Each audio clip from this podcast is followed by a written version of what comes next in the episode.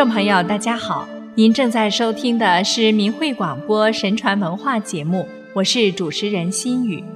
上期节目中，我们给大家介绍了中国北魏时期一位仁爱极善、品格善行、受到百姓和皇帝推崇的大臣，他就是清史刘美名的高允。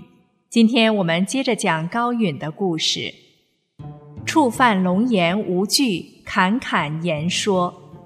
高允经常对皇帝直言进谏，文成帝从容听着他的话。有时遇有冲撞之处，或者不想再听时，就让左右将他扶出去。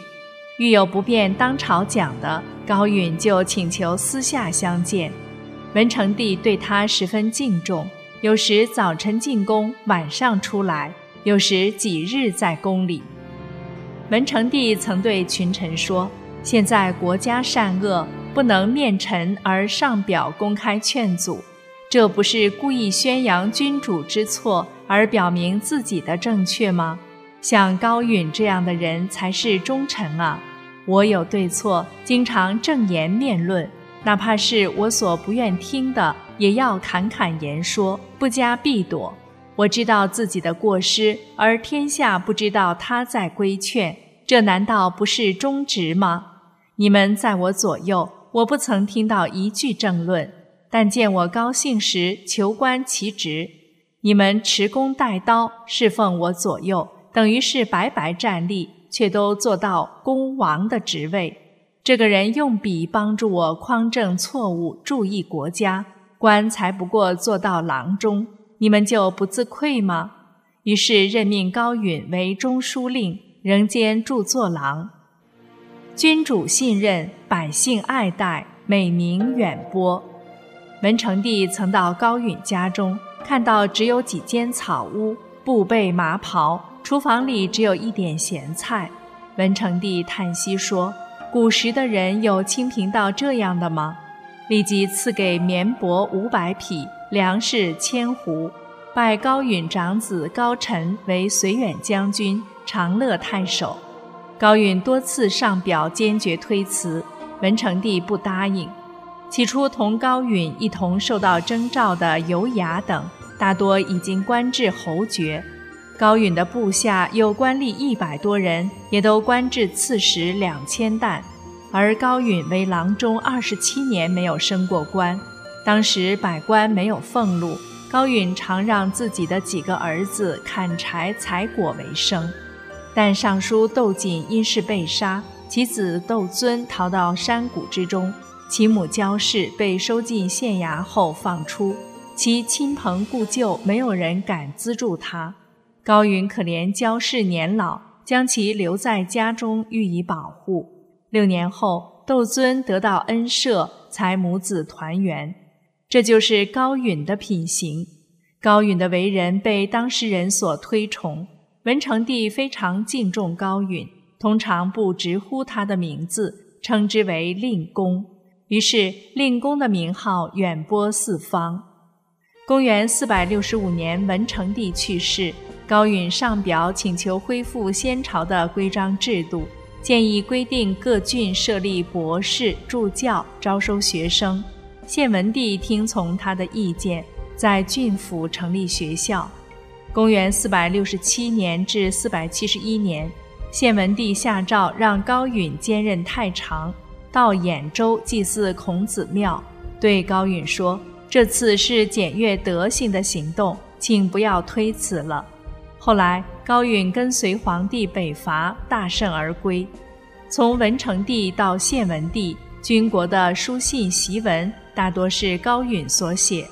因高允有帮助讨论、决定重大政策的功劳，进爵为咸阳公，加封为镇东将军。高允不久被授任为持节使、散骑常侍、征西将军、怀州刺史。秋季巡视边境，询问百姓疾苦。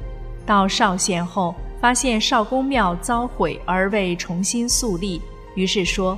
少公贤德，现在对他的庙毁坏而不修复，无法拜祭，想为善的人不就没有盼望了吗？于是上表请求对少公庙进行修葺。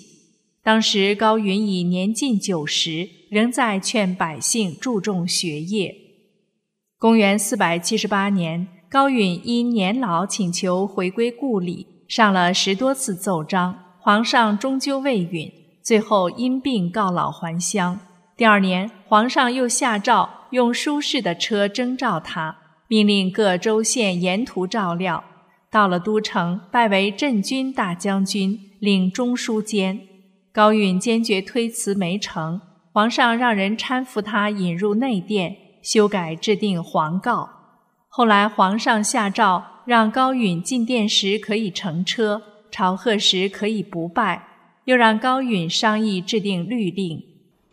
皇上又下令说，高允年龄太大，也已经到了很危险的境地，但他家里贫困，养己供应很微薄。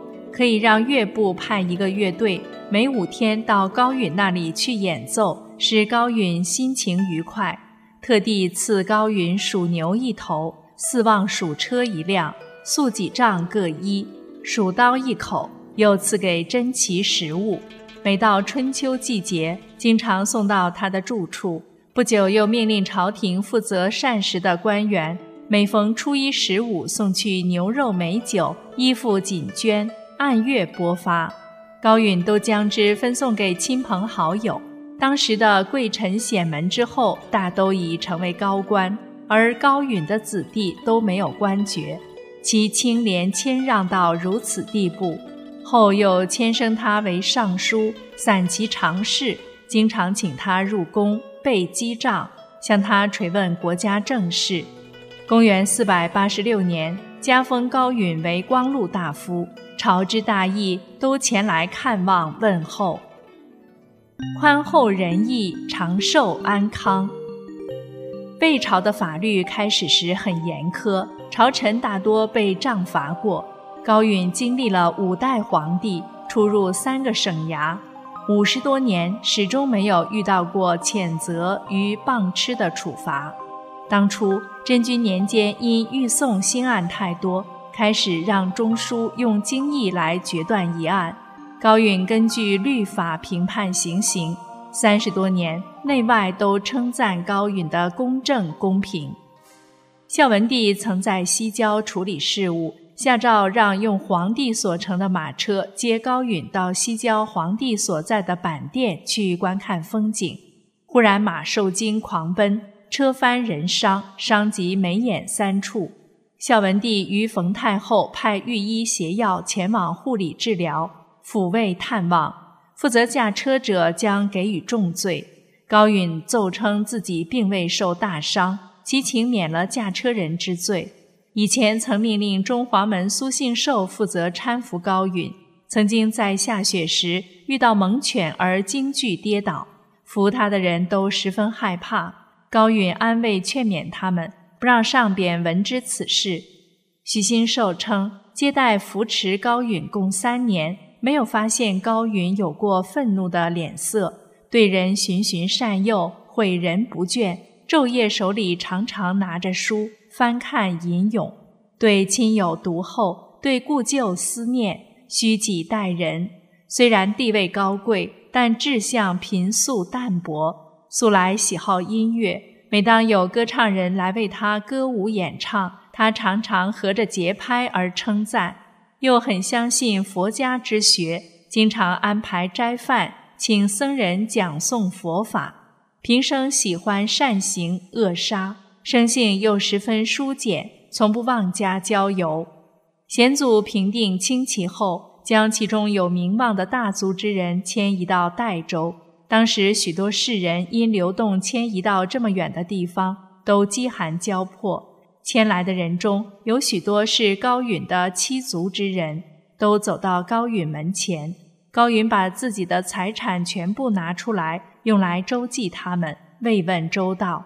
人们没有不感谢他的仁厚的。高允又对这些迁移来的人，根据不同才能上书请皇上任用。当时议论的人都认为，刚归顺的人容易产生异心。高允说：“取才任能，不应当以此来压抑委屈他们。”高允常对人言：“我任中书时，有阴德曾救济恩治过百姓性命。如果阳报不差的话，我的寿命在百岁上。公元四百八十七年正月，高允去世，享年九十八岁。高允去世前十天左右，略有不舒适，但仍不愿卧床不起，呼请医生饮用汤药。出入行止，仍然吟咏不止。如此这样多日，夜间去世，家人都没察觉。去世后，皇上下诏给捐一千匹布，两千匹。仅五十匹杂彩百匹，谷一千斛，用作送葬之费。魏朝自初建国至此，存亡蒙赐赏的人，没有一个人有过这么多。满朝人都认为这是莫大之荣。下葬前被追赠为侍中、司空公、冀州刺史、将军，爵位如故，谥号为文，赐给命符一袭。高允信奉佛法，这对他的一生为人处事产生了深远的影响。他仁爱积善的美德流芳千古。高允不畏惧触犯龙颜，正义劝谏，为民请命，造福一方百姓。面对生死大难，他临危不惧，仗义直言，营救数千人命。他注意礼教和推广传统文化，努力推行教育。教化一方民众，他身居高位，却清正廉洁，不谋私利，赢得世人的推崇。他执法评判，行刑公平公正，内外称赞。善的力量是巨大的。读高允的传记，有如沐春风之感，感慨良多。高允的事迹在史书中留下了浓重的笔墨。行善说起来容易，做起来不易。一时一世行善容易，一生一世行善不易。高允毕生行善积德，他的福泽深厚绵长。菜根谭上有言：“富贵名誉自道德来者，如山林中花，自是殊徐繁衍。”世间的财富、地位和名声。如果是通过品行和修养所得，那么就像生长在山野的花草，自然会繁茂昌盛、绵延不断。高允的事迹让人们深受启发，人们当及时行善，一生行善，善心常在。虽然不图回报，但是福泽一定是深厚的。善恶报失。莫道竟无前世事，立名争竞，须知总有下场时。富贵名利总有到头时，只有美好的善行美德才会长留人间，影响深远。做个好人，心在身安，魂梦稳；行些善事，天知地见，鬼神亲。人生及时当行善。让我们心存善念，努力实践吧。